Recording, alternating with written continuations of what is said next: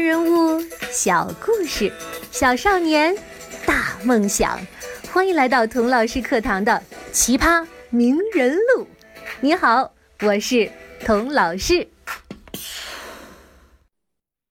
苏轼到底犯了什么罪呢？与其问他犯了什么罪，不如问呢他得罪了什么人。宫里的人都知道。神宗皇帝啊，喜欢一边吃饭一边看视频啊，不对哈，一边看奏折。如果他停下筷子，看得入迷了，连饭都不想吃了，那他看的肯定是《爸爸去哪儿了》啊，不对哈，呃，是苏轼写的诗文和奏折。看着皇帝这么喜欢苏轼。当时围绕在神宗身边拥护变法的新党就开始嫉妒了。如今反对变法的旧党已经死的死，散的散，唯一对皇上还有点影响的，就是那个苏轼了。苏轼一天不除，旧党就可能随时死灰复燃，重振旗鼓啊！啊！哪天皇上一声令下，把苏轼调回京城，咱不就遭殃了吗？嗯，不行，咱们得把他扳倒。扳倒了，还有可能咸鱼翻身呢。咱们得想个一劳永逸的办法，让他一死百了。啊！弄死苏轼啊，这这不容易啊！皇上，皇上那么赏识他，哼，皇上喜欢他，那是距离产生美。当今的皇上可不是八年前刚登基的小皇帝了，皇上连王安石王大人的职位都罢免了，为什么呀？啊，不就是他谁都不信任吗？想把权力牢牢的攥在自己的手心里吗？啊！如果苏轼要是对皇上不忠，犯上作乱，你说这是什么罪？哟，这可是死罪呀！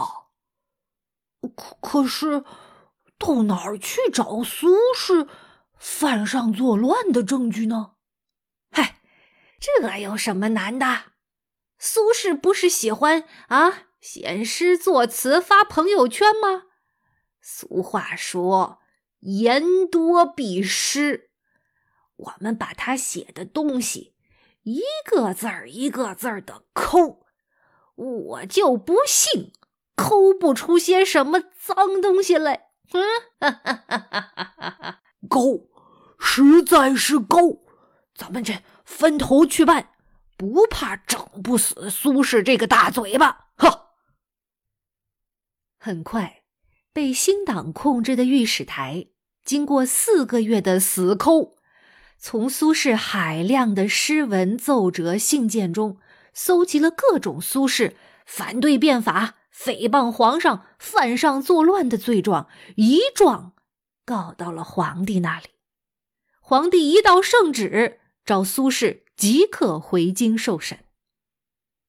大难临头之日，苏轼是不是还像平常一样啊，大大咧咧、潇洒自如啊？呵，并没有。苏轼啊，像我们每个人一样，直接吓傻了。看到御史来到门外，他慌得呀，躲在屋里不敢出去。下属劝他。苏大人，躲得了一时，躲不了一世啊！事已至此，您还是出去应对一下吧。苏轼一听啊，穿着内衣啊就要往外走，被下属一把拉住。哎呦，苏大人，先把官服穿上再出去呀！苏轼说：“哎呦，都要坐牢了，还穿什么官服啊？”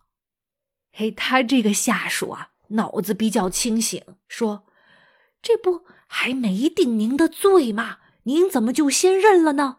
还没定罪，就应该穿好官服，堂堂正正的走出去。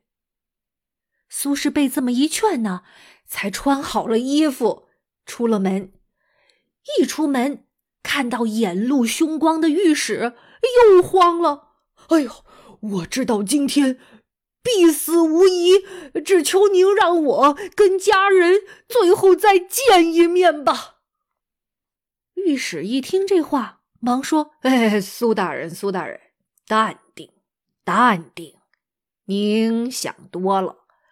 皇上只不过唤您进京喝杯茶而已，但是必须即刻启程，不得有误。”苏轼一听，哟，为什么那么着急呀？看来情况还是很严重啊！这边刚刚押走苏轼。那边御史台就派人去抄苏轼的家。当时苏轼一大家子人得到消息，马上乘船投奔苏辙去了。官府呢，连夜追上他们的船，翻箱倒柜的搜查，吓得一家人呢魂飞魄散。苏夫人又气又怕。都是这吟诗作赋惹来的大祸，他究竟得了什么好处？哈，把我们吓个半死！一怒之下，把苏轼的手稿烧了个干净。在路上呢，苏轼两次头脑发热，想跳水自杀。幸亏及时冷静下来，想到自己呀一死百了也就罢了，万一连累了弟弟苏辙和众多好友，岂不是太不义气了吗？这才没有做出傻事儿。有的同学听到这儿会皱眉头了，没想到啊，没想到写出左牵黄，右擎苍。锦帽貂裘、千骑卷平冈的一代文豪，嘿，居然是这副熊样！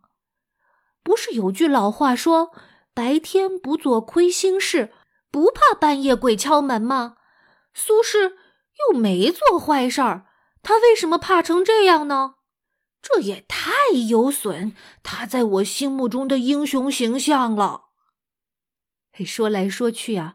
苏轼究竟有没有犯杀头之罪呢？当然没有。苏轼不过是在变法上比较保守，看问题呢有时候比较片面，再加上喜欢写诗发发牢骚，爱说刻薄话，挤兑一下新党，用些刁钻古怪的典故发泄一下怨气而已，跟杀头的罪名那真是八竿子都打不着。但是啊，杀头定罪这种事儿，有时候遵循的可不是法律逻辑，而就是皇帝的一句话。如果皇帝开明智慧，赞成反对的意见都能听得进去，那像苏轼这样敢说话的忠臣，要奖励表扬还来不及呢。但是如果皇帝，狭隘、愚昧、缺乏自信，看到谁都觉得，哼，总有刁民要害朕啊！如果身边再有几个小人煽风点火，要杀苏轼的头，那还怕找不到理由吗？所以啊，苏轼怕的不是自己做了什么，而是皇帝怎么看他。有的同学又说了。那还怕什么呢？皇帝不是一直很欣赏他吗？嗨，小朋友，人是会变的。你想想，有时候你最要好的朋友，是不是也会突然就不跟你玩了呢？这种事情发生过吧？